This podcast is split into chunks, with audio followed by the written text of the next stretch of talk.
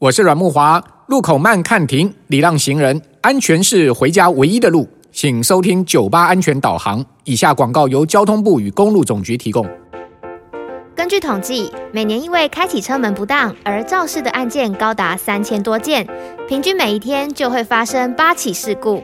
九八安全导航提醒您，下车时请记得两段式开车门，只要简单的四个步骤就能保护自己与其他用路人的安全。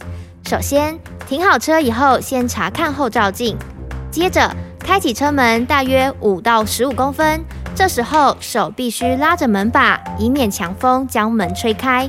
然后确认后方没有人车经过，最后再全开车门，迅速下车，并且关上车门。